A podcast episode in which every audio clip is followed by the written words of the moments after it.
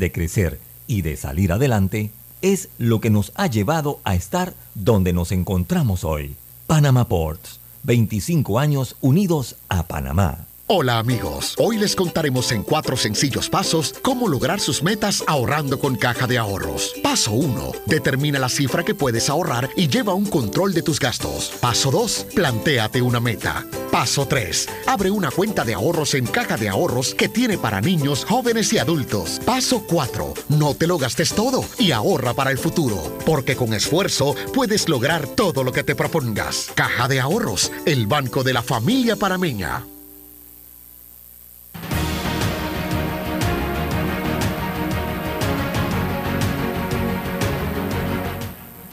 Amigos, tengan todos muy buenos días, bienvenidos a este su programa Sin Rodeos a través de Omega Estéreo.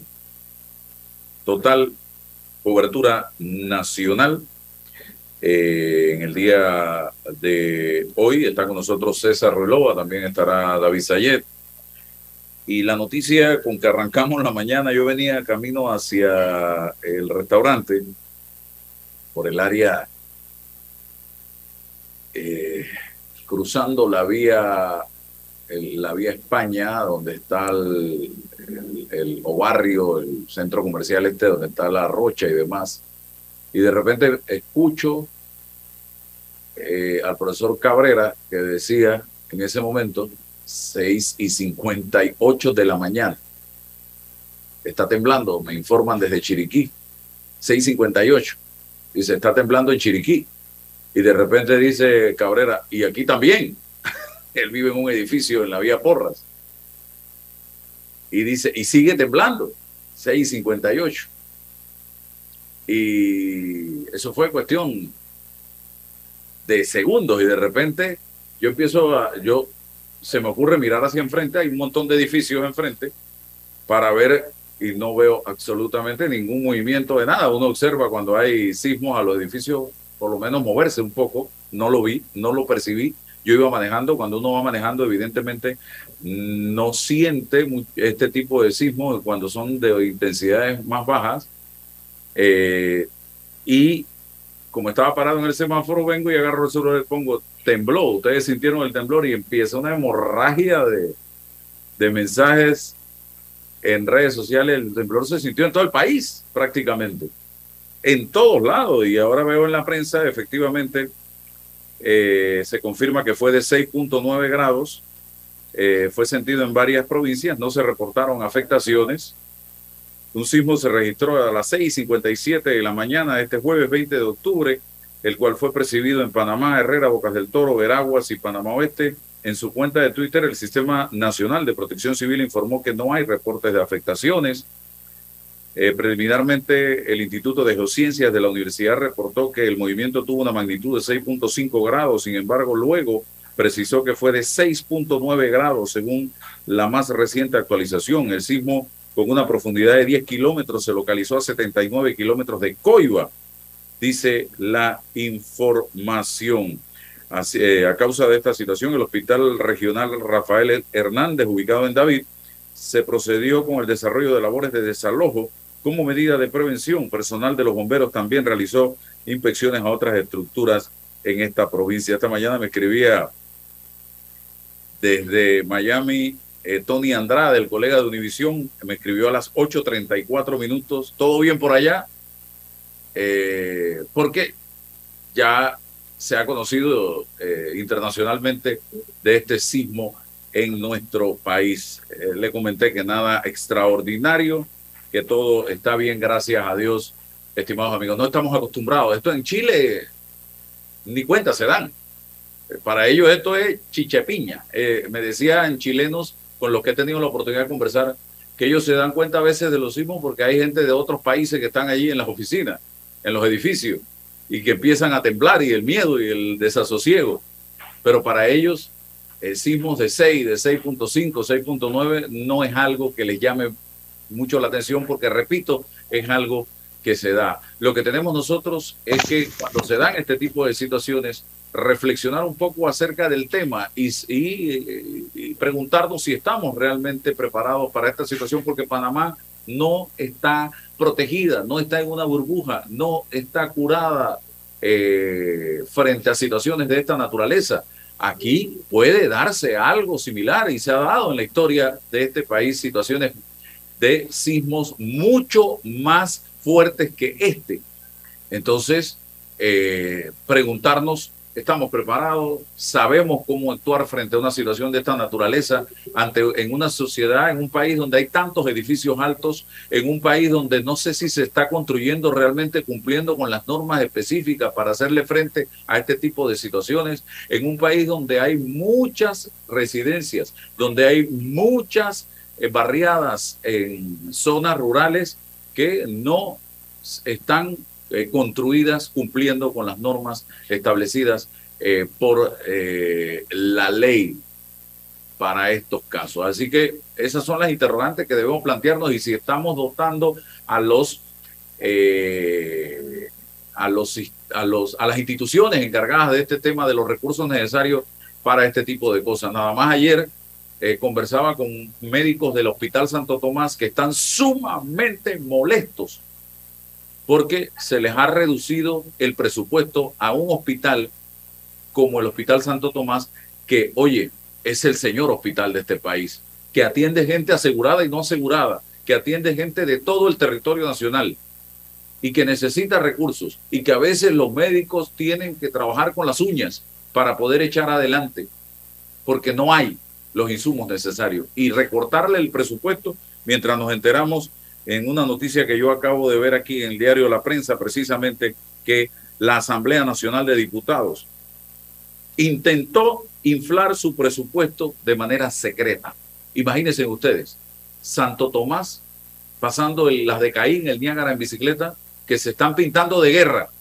Sin embargo, la Asamblea tranquilamente intentan inflarse su presupuesto y secretamente.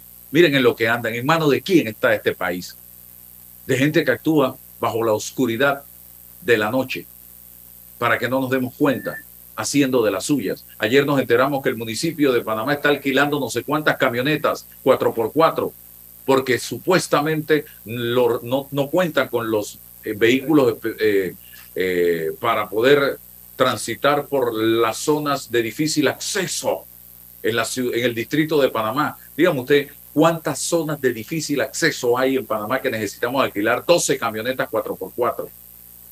Por Dios, hombre, ¿dónde quedó la contención del gasto en este país? La contención del gasto en este país es para los tontos, para los pendejos. Para eso es la contención del gasto. Pero ellos no tienen el más sentido común, el mayor sentido común de que, oye, hay que ahorrar, hay que ahorrar. Don César. Álvaro, buenos días. buenos días a todos los que hoy, em, jueves 20 de octubre del 2022, nos escuchan por este su programa Sin Rodeos. Em, interesante el hecho natural eh, y preocupante, por supuesto, de un, sismo en ese eh, grado en esa intensidad, los expertos nos pudiesen explicar eh, si hay rangos de, eh, en, función de la intensidad, seguro que sí, ¿no? Eh, ¿Qué es la, situación sísmica original, las réplicas?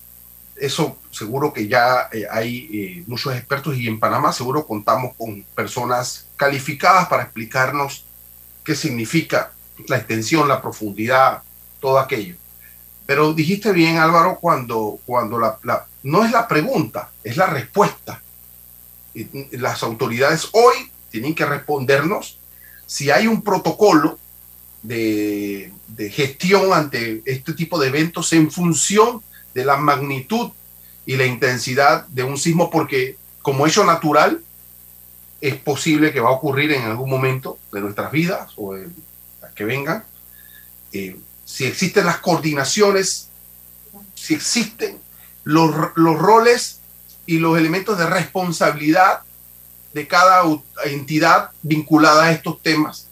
¿Quién es el que lleva la batuta en, la, en, el grado de coordinación y no se entrelaza lo técnico con lo político? Eso es fundamental en esto. bien lo dijiste, igualmente el grado de dotación presupuestaria, no para después, antes, porque eh, si estamos hablando de, de, sismos de magnitud de más de 7, va a generar una impronta en las vidas, en la, infraestructura, en, los servicios públicos. Eso es fundamental, contar con ese grado de, de, eh, eh, coordinación, de disposición inmediata del personal y de la logística para acometer eh, las ayudas inmediatas, entendiendo que los que más sufren siempre son los que están más apartados. Otro tema que me preocupa es el grado de, de orientación y cultural. Nosotros, ¿qué sabemos de esto? ¿Cómo reaccionamos ante esto? ¿Quién, quién nos, quién nos ayuda a entender qué debemos hacer? Si, si residimos en, una, en un inmueble de una planta, lo, lo, lo viable es salir de la, del inmueble, quedarte en el inmueble, eh, dentro del inmueble, hacia dónde, ¿no? Si vives en un edificio de varias plantas, ¿qué hacer? E, estas cosas no se, no, no se dicen, no se promueven, no se conversan, no se comunica. Es parte de la idea que lo sabemos y no, no lo sabemos. Entonces es importante este tipo de cuestiones. ¿Qué tener eh, en materia logística de víveres, de agua? ¿Qué sé yo? Bueno, entonces falta, hace mucha falta orientación eh, en, en, este sentido. Bueno, creo que 6.9 eh, de, de, lo que humilde conocimiento es, es una intensidad alta es una intensidad alta, es un aviso. Ahí está, entiendo que nosotros nos movemos en unas placas eh, y, eso genera la posibilidad latente de, estos sismos. Así que, bueno, cuanto antes las autoridades a orientarnos, ahora a prepararnos, a hablar del tema y afinar la logística, porque después del hecho entonces las improvisaciones cuestan más, son más graves y son más lamentables en, materia de la desesperanza de, de la gente que, queda atrapada en este tipo de situaciones. Hay experiencias en México, Japón, tiene una cultura, Álvaro, Chile, como tú bien dices, los japoneses están eh, eh, pues, eh, culturalmente manejan lo que deben hacer una sociedad que, sabe qué hacer ante este tipo de cuestiones. Los edificios, sus arquitectos, sus ingenieros establecen ya protocolos que no se pueden violar para contener desde, la, desde la base, desde la, de la construcción, el diseño, este tipo de infraestructuras. Así que hay toda una comunidad, una cultura que entiende el fenómeno, que no lo puede evitar, no lo puede controlar, porque es un fenómeno de la naturaleza, pero sí lo puede gestionar. Nosotros tenemos que pasar a ese nivel, cumpliendo con los protocolos en todos los aspectos y sentidos que tienen que ver con este fenómeno. Lo dejo allí para abordar David, cualquier tema. David, ¿sintió usted el sismo? Bueno, yo a mí, eh, igual que tú, no, no, yo creo que estaba en el elevador o en en algún lugar porque estaba bajando a pasear a mi, a mi niña de cuatro patas y No sé, realmente no lo sentí, me imagino que estaba en el elevador o estaba, como, estaba caminando con la perrita. Eh, pero en efecto, lo que dice César, eh, eh, coincido. ahora, hay que quizás ponernos en contexto. Panamá está en una placa que es la microplaca de Panamá. Y realmente la mayoría de los sismos ocurren donde chocan dos placas. Para que me está escuchando, me está viendo. O sea, el, el, país está sobre un, piensen ustedes que está sobre, sobre un vehículo, sobre una, una plataforma, y esta eh, que realmente tiene fronteras eh, al sur de Costa Rica con la placa de, de Nazca, eh, y obviamente en, en, estas fronteras donde se tienden a los sismos, por cierto, este sismo está muy cerca del lugar donde chocan las dos placas, la microplaca de Panamá y la placa de Nazca, eh, si, no me equivoco, y, si ven es entre Coiba y al sur de Chiriquí. Obviamente, todo lo que es el oeste de Panamá va a, tener, va a tender a tener mucho más movimientos telúricos, por, no solamente por, por las montañas y la vulcanología, y todos dicen que el volcán Barú es un volcán adormecido, pero no es totalmente inactivo, sino que eh, está más cerca a las placas que son las que cuando hacen, eh, cuando ellas son eh, como así, una va encima de la otra, y cuando empiezan a chocarse, eh, se forman los, las montañas y realmente se, dan los sismos. Entonces, obviamente Panamá está bendecida, estoy hablando aquí en la, la zona interoceánica, está bendecida, aunque sí hubo un terremoto en 1913 de, de 6.9, pero fue en Tonosí. Así que ha, habido, ha habido movimientos telúricos epicentros cercanos a la, franja interoceánica sí, pero que yo sepa, en los últimos 100 años no arriba de 6.0. Así que obviamente ningún país del mundo escapa de poder tener movimientos telúricos, pero la frecuencia de los movimientos eh, sísmicos se da con base a la cercanía a estas a dos cosas, la cercanía a las placas y también obviamente a la presencia de volcanes, etcétera. Panamá, la ciudad de Panamá está bastante lejos del volcán Barú, entonces, eh, que es el único, si vamos ya a Costa Rica, y ahí empieza la cadena de volcanes, y si vemos realmente todo Centroamérica y todo Sudamérica está pegando contra la placa, y eso es lo que ha creado esta cordillera de los Andes, y la cordillera que va realmente de los Andes hasta, hasta Alaska, es, que el continente americano se está moviendo. Eh, recordemos que cuando estábamos en la Pangea estábamos pegados con Europa y con África se ha ido moviendo, pero, pero es algo que no quiere decir que no debemos estar listos. La pregunta es si, hacemos algo. Los edificios son bastante seguros. Obviamente aquí hay regulaciones sísmicas, espero que se estén cumpliendo, pero en los últimos sismos los edificios, como bien decía Álvaro, se mueven y eso es, lo que tiene que ocurrir. El edificio tiene que ceder. Pues si el edificio se mantiene fijo, eh, cualquiera que estudió estática o, dinámica va a saber que el movimiento eh, de una estructura fija, si está muy fija, entonces el hecho de que no se mueva va a ser peor. Requiere, el edificio requiere ser como una, como una palmera, es lo que uno esperaría. Eh, y por eso, por ejemplo, las palmeras no, no se van a afectar, pero los árboles, como el roble, sí tiende a tener más problemas en, en huracanes. O Edificios y puentes. Los puentes también tienen que tener esa posibilidad. Los puentes, correcto. Ahora, los puentes sí son más peligrosos que un edificio por razones obvias, y lo hemos visto en, en las redes cuando ha habido eh, sismos.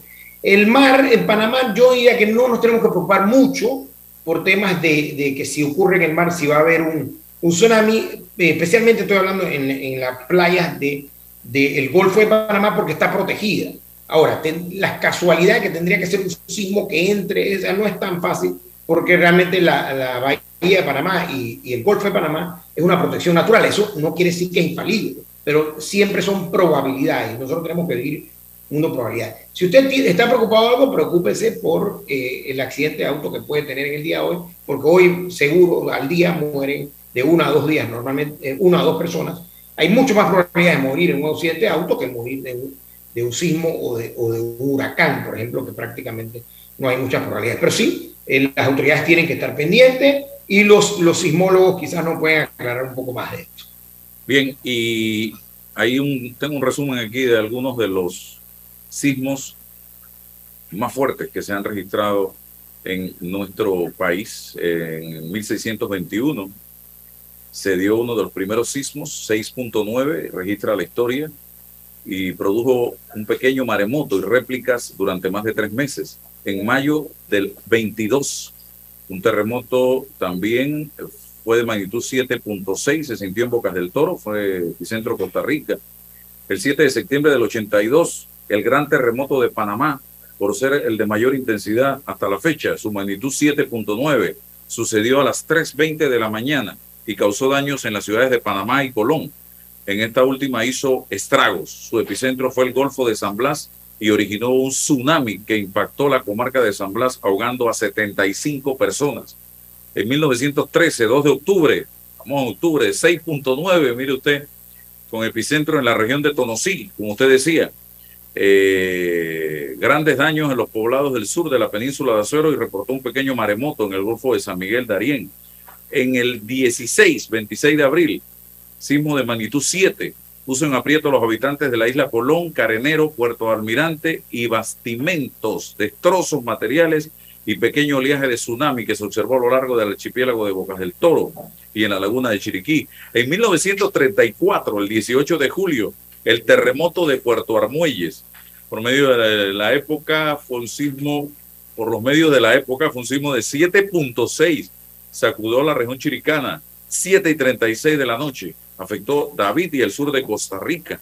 En mayo del 43 se sintió un sismo en toda la península de Azuero y en la región oeste de la provincia de Panamá de 7.1. En el 45, a las 8.05 de la mañana del 3 de junio, en tierras altas de Chiriquí la ciudad de David sufrieron un desplome de objetos eh, en movimiento telúrico de 7.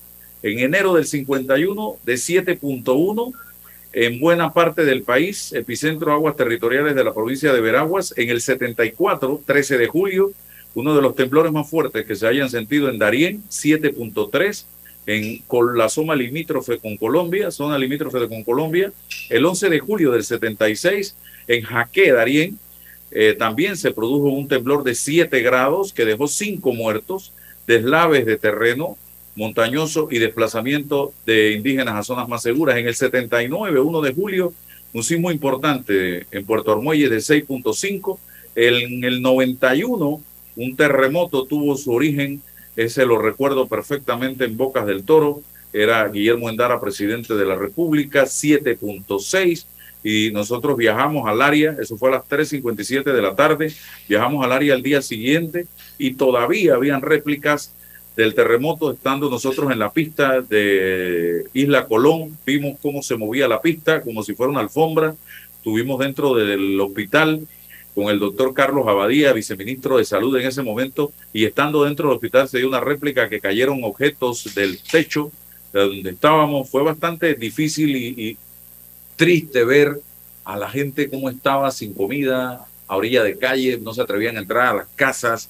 Fue duro esta situación para Bocas del Toro en ese momento. En el 2002, 6.4 en Puerto Armuelle, recordamos también cómo se cayeron casas construidas eh, sin ningún tipo de eh, reglamentación. Eh, eso fue para allá, para el 31 de julio no, recuerdo el del 25 de diciembre, perdón, una Navidad en Puerto Armuelles. Recordemos ese, donde hubo eh, situaciones bien complicadas en la región de Puerto Armuelles mientras nosotros celebrábamos la Navidad, lo que pasó en ese momento. Son algunos de los sismos, o sea, Panamá no escapa de esto, pero todo usted observa, la mayoría se producen hacia, como decía eh, David, hacia esta área, allá hacia la provincia de Chiriquí, para Darien también se han dado, eh, Bocas del Toro, eh, esta eh, gran cantidad de sismos, estimados amigos. Así que eh, eso es lo que podía plantearles en este momento. Pero vamos a otros temas rapidito, porque se dio la dimisión esta mañana de la ministra británica Liz Truss. No tiene yo creo que un mes, y acaso mes y medio.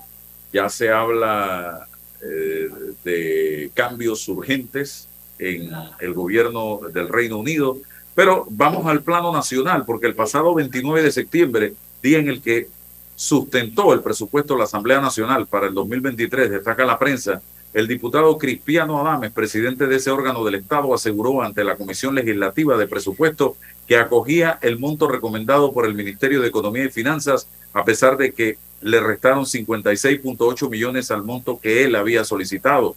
Lo acogemos como un órgano calificado y que entiende el proceso que implica no solamente la evaluación de las condiciones de los macroindicadores que acompañan la región, sino también de cómo esos macroindicadores inciden sobre la realidad de la vida económica de este país, dijo Adame en esos discursos muy característicos del señor Adames, llenos de mucha eh, palabrería.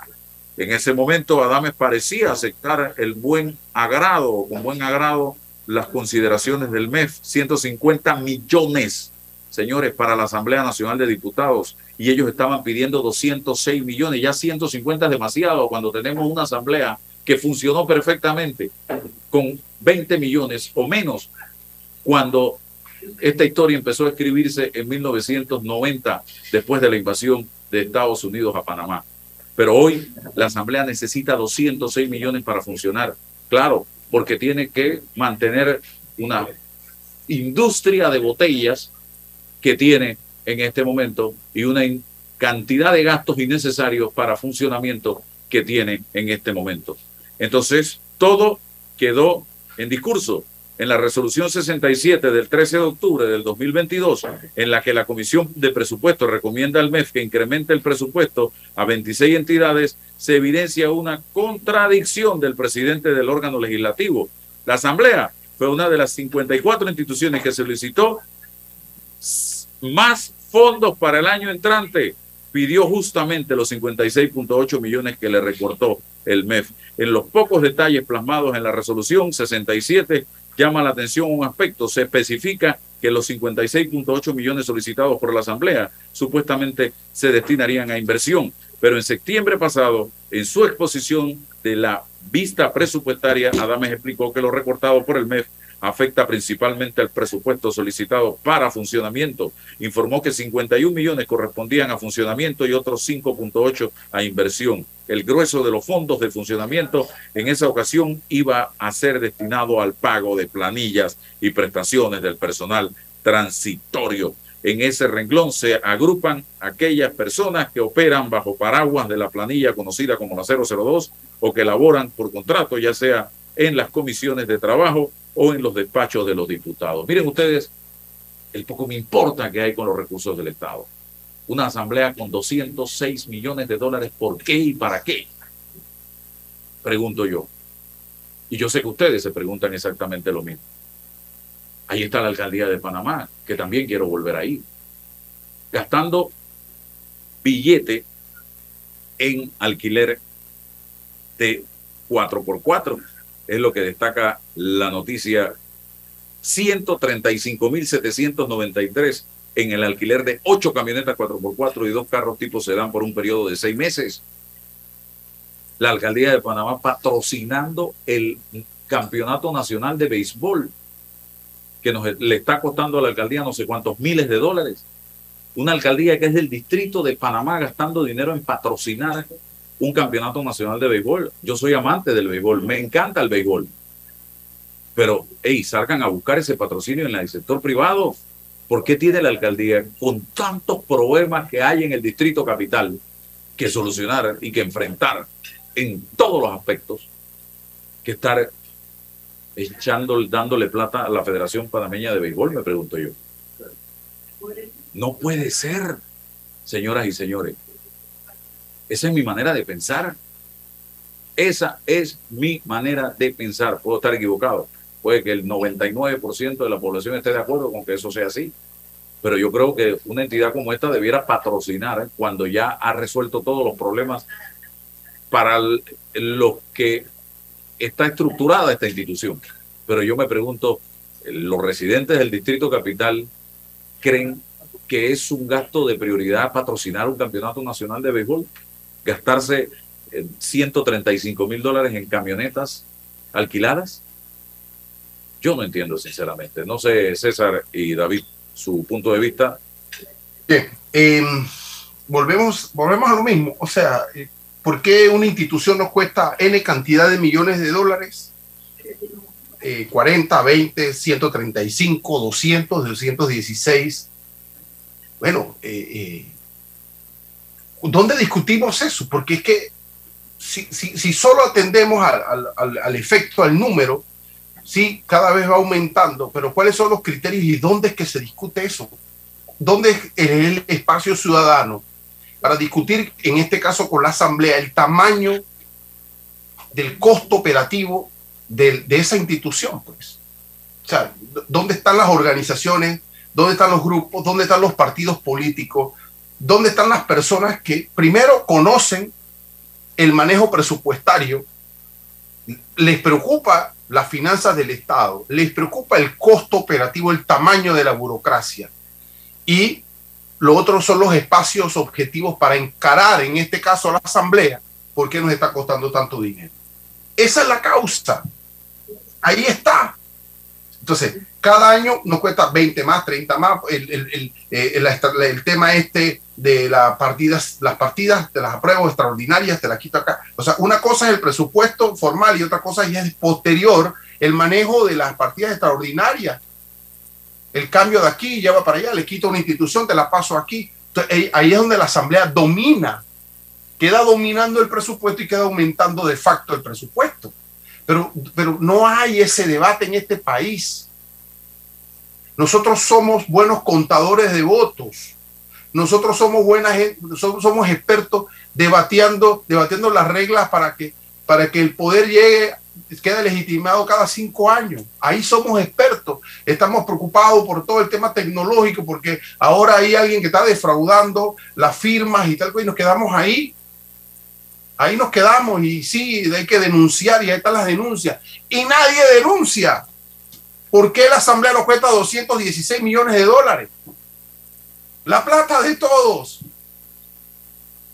Entonces, yo, esto es un país de, verdad. tenemos un par de semanas de estar viendo públicamente el proceso de entrevista a los posibles eh, eh, eh, candidatos y, o posibles designados del Tribunal Electoral y no hay un debate de forma y fondo sobre esto. Hay nueve magistrados con la responsabilidad constitucional, histórica de la Corte Suprema de Justicia de designar autónomamente, independiente, a ese magistrado o magistrada que va para el Tribunal Electoral. Y hoy, de los nueve magistrados, solo cuatro preguntan, cuestionan, y los otros cinco que están pensando. ¿Cómo es posible que en media hora usted pueda, pueda lograr tener una noción del pensamiento de un individuo de la cosmovisión de un individuo. Es muy poco el tiempo. Y a nosotros no nos preocupa eso. Entonces hay gente denunciando hoy, pero, pero ferozmente, porque es que nos están robando, porque alguien se está el, voto. Ya el tribunal emitió un comunicado que eso es falso. Pero hoy estamos en este tema y, bueno, pues es pura democracia de cuentavotos. Y, la de fondo, la de cómo se gasta nuestra plata, ¿Por qué se gasta nuestra plata así? ¿Por qué nos cuesta ese tamaño de, en el presupuesto del Parlamento o la alcaldía o cualquier institución? no tenemos la capacidad de organizarnos y de pensar en, el debate democrático de fondo importante de la causa. Y vamos al despeñadero porque estamos pensando que cada cinco años nos vamos a resolver los problemas porque los que van a llegar van a llegar frescos y no van a llegar estos problemas de hoy no tenemos la, insisto, no sé qué algo, nos falta liderazgo, orientación, información, eh, eh, entender, lo, es la plata de todos, pues, es la plata, sí, sí, pero ¿por qué? ¿Por qué? A ver, ¿qué, qué instrumento jurídico político tenemos nosotros si, que, si quisiéramos rechazar la opción del alcalde de patrocinar un campeonato eh, de deporte? ¿Qué, espacio existe salvo una crítica individual? ¿Tenemos algún mecanismo político, jurídico para evitar y prevenir esto? Para decirle al alcalde, mira que hay otra prioridad que puede ser mejor. No tenemos capacidad de participación porque una vez que delegamos el poder al representante es el que dispone y se supone tiene la legitimidad de hacerlo. Y hemos caído allí, pues, y, ya. Y el único remedio es, vamos a contar los votos cada cinco años y mirar la regla de cómo contamos los votos una democracia, esto es un fraude democrático, esto no es democracia, esto es una democracia de forma procedimental, de reglas, para los abogados expertos en derecho electoral. Y la otra de fondo del debate este no existe. ¿Cómo vamos allá a la comisión de, presupuesto y encaramos? No hay ningún, yo no he visto ni una organización encarando al presidente de la comisión de presupuesto para ver qué es lo que está pasando, pues porque, por qué esto opera así. ¿Por qué, eh, por qué es una y queda, queda, queda entonces multiplicándose el presupuesto con esta salida de las partidas de Entonces, yo hago un llamado al enfoque, al reenfoque, a, a, poder advertir las causas de los problemas y atacarlo, discutirlo, denunciarlos, las causas fundamentales que hoy que nos tienen en este predicamento. Bien, eh, David, una reflexión sobre este tema. Este país realmente anda manga por hombro, señoras y señores. Yo acabo de subir un Twitter diciendo la Asamblea quiere 206 millones de dólares para seguir manteniendo botellas en su planilla. Todo aquel que cobra sin trabajar es un delincuente porque le está robando al Estado. Sin embargo, el Hospital Santo Tomás suplicando presupuesto para poder atender a los pacientes y nada, David. Sí, bueno, eh, eh, es lamentable que se le esté aumentando creo que tú lo dijiste, post-invasión, lo que nos costaba. Pero es un tema de que ahora cada diputado en Panamá nos está costando cerca 2.9 millones. Vamos a redondearlos para facilitarle a los que nos escuchan, que nos ven en, las distintas redes y plataformas. 3 millones de dólares por, por diputado. ¿Saben lo que es esto? 3 millones de dólares. Sí, sabemos que hay gastos administrativos, hay una Felicito a la Asamblea de hace muchos años porque tienen una muy buena página de internet. César, no sé si tú la usas, pero yo sí la uso con los proyectos de ley, anteproyectos de ley. Está bien y tienen eh, algo que para nosotros los, los legos nos ayuda porque tienen las leyes en texto para copiar y pegar y no esto en imágenes. Pero aparte de estas cosas, ¿por qué la Asamblea tiene que tener, eh, eh, tiene que tener un costo de 3 millones de dólares por, por diputado? ¿Para qué? Para tener activistas, eh, promotores deportivos. sabemos que la gran mayoría de estas personas que acompañan a los diputados y que algunos lo que han hecho muy inteligentemente en, en, la Asamblea es que lo ponen, que ponen, ah, bueno, han puesto a los suplentes, los han pues metido en la planilla. Y han metido eh, que los, suplentes no deberían estar en la planilla, los han metido en la planilla. Eh, y, han ido en contra de, toda clase de fallos, etcétera, y de la ley, creándose la Asamblea solamente, constitucionalmente solamente debe estar en los pesos y contrapesos y en la aprobación de leyes, consideración de leyes, etcétera. No debe estar ejecutando. La ejecución la tiene que hacer el órgano ejecutivo. Y para eso los presupuestos los tendría que tener el Ejecutivo para hacer obras. Yo todavía no entiendo cómo es posible que no sea una falta, un delito, una, eh, un delito electoral, cuando dice obra gestionada, César, tú eres abogado, ¿cómo que obra gestionada? Bueno, gestionada es otra palabra, pero obra del el diputado ABC. El diputado no puede ejecutar obras, tampoco debe gestionar obras. Para eso está el representante de corregimiento. Para mí esto sigue siendo una evolución, y lo voy a repetir mil veces, una evolución de la Asamblea de 505 representantes. Se fue a un paso intermedio con esta Asamblea de 71 mega representantes, que posteriormente se convirtió en 71, pero creamos estos circuitos muy pequeños, estas circunscripciones tan pero tan pequeñas que hay diputados que pueden salir electos, electos con 3.000, 4.000 votos. Entonces eso hace que tú puedas ser clientelista, porque tú nada más necesitas tener alimentado por cinco años, o ni siquiera eso, por unos meses antes de cada elección, tener alimentados o nombrados, son 4.000 personas, tú nombras a 400 o a, a, 1.000, bueno, es que eso es parte de lo que tú nombras a los activistas, nombras a los familiares, a los líderes y ya tienes asegurada una elección cada cinco años y por eso tenemos diputados que tienen 15 y creo que hasta 20 años de estar en la Asamblea. Espero que nuevamente se repita lo que ocurrió en la elección pasada, de que se barrieron muchos de los de, los, de la, eh, la, reelección. Sin embargo, han entrado muchos nuevos que están usando la misma práctica que los anteriores. Inclusive los, los diputados impolutos, no voy a decir cuáles, pero usted sabe cuáles son los, los supuestos. Bueno, estos diputados también tienen planillas paralelas y, y, también tienen activistas. Por supuesto que sí. Tengo a una persona, no voy a decir eh, su nombre, es migrante, está en Panamá. Entonces, eh, me gustaría saber de dónde vienes, cómo fue la travesía y qué está pasando por su mente en este momento luego de que se conociera que los Estados Unidos de Norteamérica no va a permitir el acceso vía terrestre de migrantes venezolanos a ese país. Bienvenido. Muy buenos días. ¿Me escucha? Sí, alto y claro. Cuéntenos. Muy buenos días, ante todo un placer. Soy de nacionalidad venezolana. Vengo de Caracas.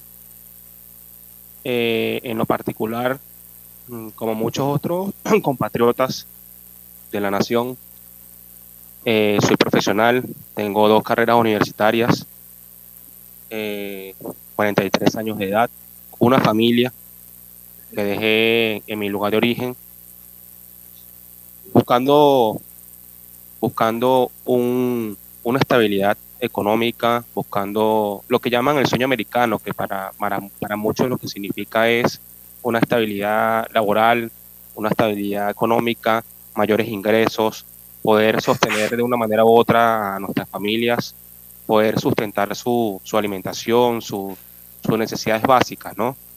Eh, en lo particular, eh, ingresé a la selva del Darién por Necoclit el día 8 de octubre.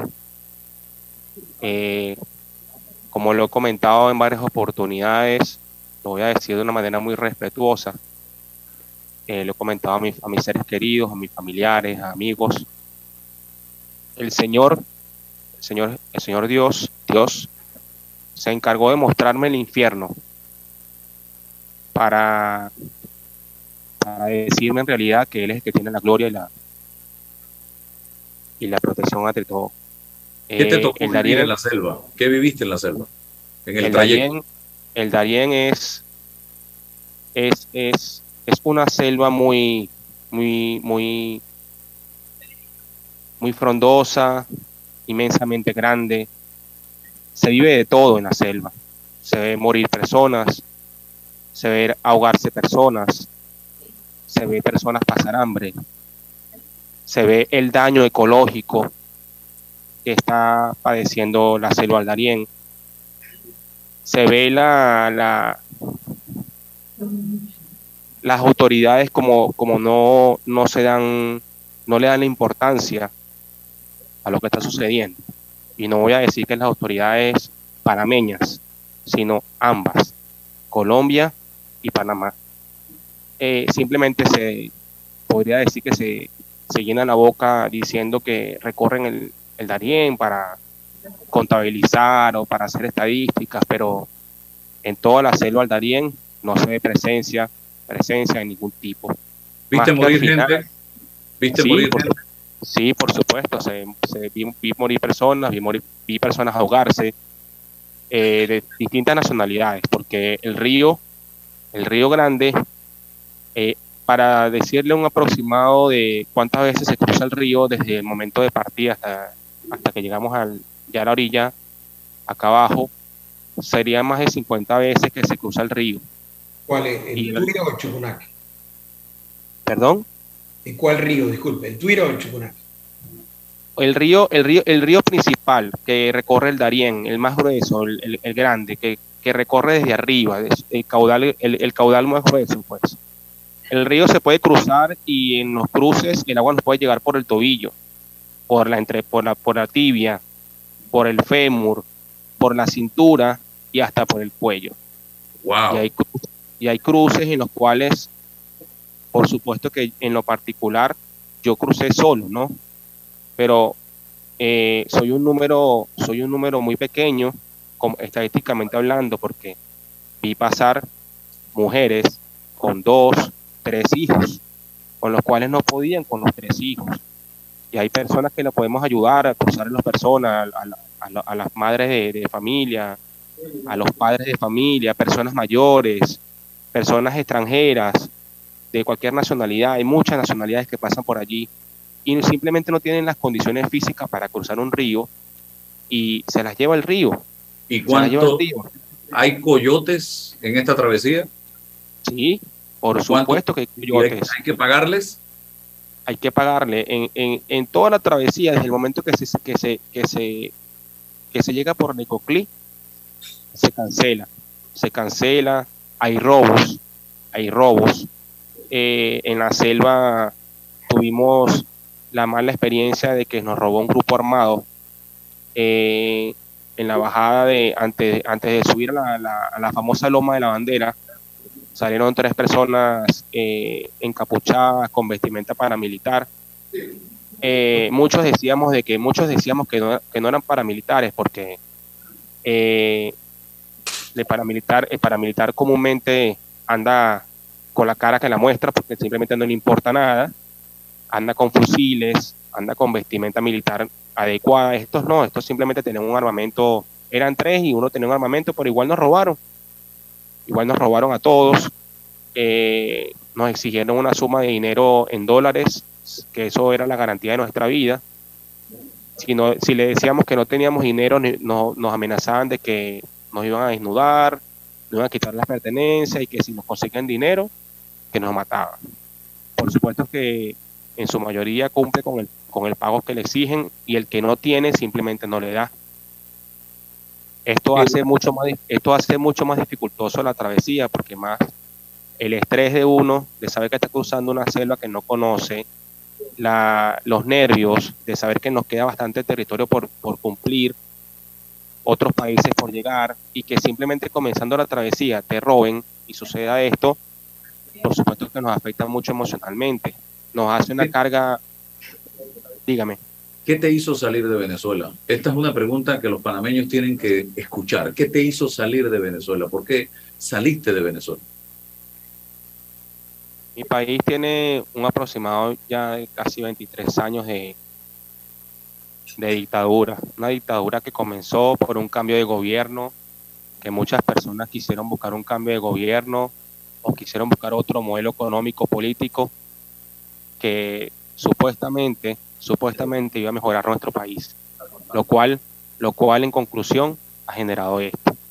Mi país se está quedando sin personas, indiferentemente que ya esté cerrada la frontera de Estados Unidos. Todas las personas que han salido de Venezuela, la gran mayoría no van a devolver ahorita, porque simplemente no tienen nada que volver a Venezuela, no tienen cómo alimentar a sus seres queridos, a su familia, es lo más importante. Ver pasar hambre a los hijos es lo peor que hay. Nadie lo entiende. El que no lo ha vivido no lo entiende. El no poder cumplir con las necesidades básicas para la familia o para uno mismo, tener calidad de vida, el que no lo ha vivido no lo entiende. Simplemente es muy fácil juzgar, es muy fácil maltratar, porque somos maltratados. Somos maltratados en los refugios acá en Panamá. Somos maltratados. Somos maltratados por autoridades panameñas, somos maltratados por autoridades de Senafrón, somos maltratados por supuestas autoridades de la ONU, que simplemente los refugios, sí entiendo, puedo entender de que los refugios no sean vastos ya por la cantidad de migrantes que hay, es cierto, es cierto, y que no todos somos la misma, la misma calidad de personas, también es cierto, pero para eso están las autoridades, las autoridades internacionales, para abocarse en, tal sentido. Y ¿Qué vas a hacer ahora? ¿Qué vas a hacer ahora? Estoy esperando. Venías, con un plan, ahora eso, ese plan se fue al piso. ¿Qué pasó ahora? Sí, estoy esperando algún tipo de, de, resolución, de dictamen que, que dé alguna autoridad panameña que autorice de una manera u otra que mi persona y todos los demás que se encuentren parecidas a la situación puedan retirarse de Panamá, bien sea que sea por, obviamente tiene que ser vía, vía aérea, ¿no? Que que tengan sus respectivos documentos de identidad y tengan el financiamiento para poder pagar su vuelo y irse, ¿no? Porque habemos dos casos, deben existir dos casos, los que tenemos el financiamiento para poder viajar y el que no. ¿Para dónde? tendré que viajar a Venezuela, porque ¿cómo, cómo, cómo se hace? O sea, yo no, yo no puedo viajar a otro, a otro país, recomenzar de cero cuando ya generé un gasto, tengo pérdida económica, ¿qué hago? ¿qué hago? Tengo que volver a comenzar y, auto, y automáticamente de Panamá no me van a dar salida por avión para, para, otra, para otra ciudad que no sea mi ciudad de origen. Porque supuestamente lo que, dice, lo que dicen las autoridades panameñas, que lo he escuchado, es que no nos pueden dejar salir por aeropuerto porque no tenemos un ingreso formal por migración. Pero cuando llegas por, por, por el Darién, te registran, migraciones te registran. Te registran en un refugio, en, un refugio en plena selva te registran. Ese registro debería ser el soporte de que estamos ingresando. Obviamente no estamos ingresando con una visa, lo que, lo que exige formalmente la parte migratoria de, de Panamá, pero estamos ingresando como migrantes. Entonces, como migrantes debemos tener una salida a la situación. No me puedes obligar a que yo tome un bus y que pague 40 dólares para Costa Rica y simplemente tira la papa caliente al otro país, porque eso es lo que están haciendo no dejan, no dejan salir a las personas de, de los centros de, de, acopio, de los refugios, y los mandan para Chiriquí, Chiriquí, Chiriquí, para que se a Costa Rica. O sea, la solución es esa. No está bien. Sí, César. Sí, eh, eh, preguntarle algo. verdad que es un drama, es un drama humano, eh, vaya, de dimensiones inconmensurables. Pero a nivel interno en Venezuela la causa del problema, porque ahí está la causa del problema. ¿Qué hacer? ¿Hay alguna posibilidad política, social, de qué tipo existe? Porque tiene que existir alguna salida, porque ahí parte todo. Em, o no existe una salida práctica al problema político de Venezuela. En Venezuela, al pasar de muchos años, han habido muchas manifestaciones manifestaciones de todo tipo, estudiantiles, de toda la sociedad, políticas, y no se ha logrado nada, no se ha logrado ningún acuerdo, no se ha logrado eh, mejorar la situación económica y por supuesto la social, lo que, lo que, lo que ha hecho es empeorarse, ¿no? Eh, ha muerto muchas personas en estas manifestaciones, han desaparecido muchas personas. El gobierno simplemente es difícil de, de, de acabarlo, ¿no? Es difícil de acabar con este, con este tipo de gobierno que lo que ha hecho es, es destruir, destruir mi país, es destruir mi país. Nadie va a querer salir del país del cual nació. Nadie quiere salir de su país. Claro. Por supuesto que esto lo que trae es, para, para uno lo que trae es sentimientos de saber de que, de que nadie puede contra el gobierno, de que las fuerzas militares están adheridas al gobierno, de que el sistema judicial está adherido al gobierno, de que las fuerzas políticas que supuestamente están en contra del gobierno a la final siempre terminan cediendo al Estado o vendiéndose al Estado, lo cual trae como consecuencia de que todo continúe y que la indolencia continúe, de que las personas sigan migrando, de que las personas sigan padeciendo, de que la, la, la, hiperinflación continúe, de que el sistema monetario cada año el gobierno se le ocurra crear billetes nuevos y los anteriores los rompan. Y eso, esa devaluación de la moneda trae como consecuencia menos poder adquisitivo y así sucesivamente. Es una situación que no se acaba. Esa es la situación interna de mi país. Sí, eh, licenciado, quería, yo quería, usted hizo algo, una observación y la verdad que lo felicito por su eh, gallardía de, hablar. Yo le quería preguntar, usted habló de eh, un grupo armado, que creo que es un grupo armado organizado, ¿qué hacen primero si estaban en territorio nacional panameño y si el acento de estos señores era colombiano o panameño, o sea, si era un grupo armado organizado de Colombia o era un grupo armado organizado de Panamá o era simplemente unos farsantes que se estaban haciendo pasar. Eh, pero bueno, ¿dónde, eh, si operaba dentro de, dentro de Panamá el incidente y si eh, este grupo, estos tres personas, eran, tenían acento colombiano o acento panameño para tratar de ver si era una posible cúpula o, célula de una guerrilla en fin, eh, cuéntenos ahí sobre ese tema. Sí, la, la, tercera opción. Eh, a nosotros nos parecían unos farsantes, simplemente porque eh, parecido a una guerrilla armada organizada, no tenían ningún parecido. Simplemente unos ladrones con vestimenta paramilitar. Sencillo.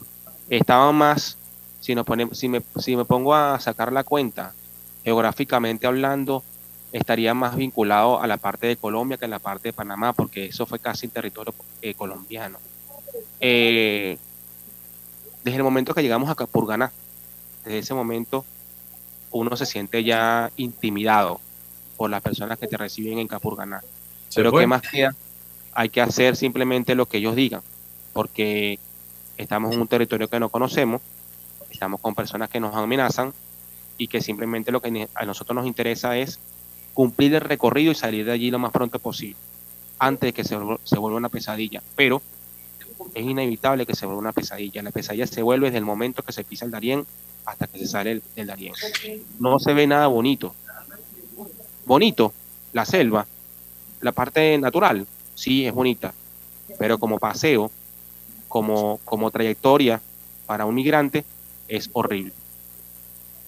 Bueno, te agradezco y seguimos en contacto. Te agradezco la oportunidad que hemos tenido de conversar y escuchar tu testimonio y ojalá las autoridades panameñas en conjunto con las autoridades de los países por donde estas situaciones se está viviendo encuentren una alternativa de solución viable para que estas personas dignamente puedan ya sea ir a Estados Unidos o retornar a sus hogares. Gracias por estar con nosotros. Muchísimas gracias a usted por la oportunidad y muchas gracias para todos. Feliz día. Gracias. Vamos al cambio. Contamos contigo para garantizar que votes en el lugar que te corresponde en la elección general de 2024. Si cambiaste de residencia, actualízate antes del 5 de enero de 2023. Ingresa a verificate.t.gov.pa para saber si estás actualizado. Si no lo estás, puedes actualizarte en cualquiera de nuestras oficinas en todo el país o también ingresar a tribunalcontigo.com. Tribunal Electoral. La patria la hacemos contigo. En Panama Ports nos mueve lo que a ti te mueve. En estos 25 años para el puerto y para nuestros colaboradores, cada día representó un nuevo reto. Pero gracias a ese esfuerzo, a esas ganas de crecer y de salir adelante, es lo que nos ha llevado a estar donde nos encontramos hoy. Panama Ports, 25 años unidos a Panamá. Bueno, me voy a comer con una estrella. Mm. Espérate, ¿y tu esposa sabe? Claro, ella sabe que la estrella del sabor es American Star. Y por eso en la casa comemos delicioso. American Star, el tasajo, jamón, chorizos y embutidos más suaves, económicos y con el sabor que le gusta a todos. ¡Oh! ¿Me invitas a conocer esa estrella? Busca la estrella roja y azul American Star, la estrella de tu cocina. Me niego a ponerme lentes. En Sosa y Arango hay aros espectaculares de colores y formas para cambiar tu estilo cada día. ¿Y ofrecen alguna garantía? Tenemos 85 años haciéndolo bien. Ofrecemos garantía de un mes en lentes. Óptica Sosa y Arango. Tenemos todo para ti. ¿Ya tienes todas tus vacunas? Protégete de enfermedades y sus complicaciones en el futuro. Prevenir es la clave para una vida sana. Las vacunas son seguras. Caja de Seguro Social. Aquí, ahora, siempre.